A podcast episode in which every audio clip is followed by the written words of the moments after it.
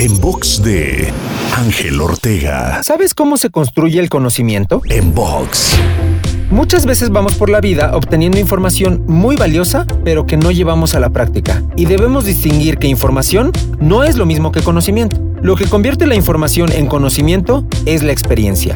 Así es que si de ahora en adelante quieres construir conocimiento en tu vida, no solo escuches, leas o adquieras nueva información, sino que además ponla en práctica para que a través de esa experiencia, entonces sí, vayas creando un cúmulo de conocimiento que posteriormente te sirva como referencia en toma de decisiones o distintas situaciones de vida.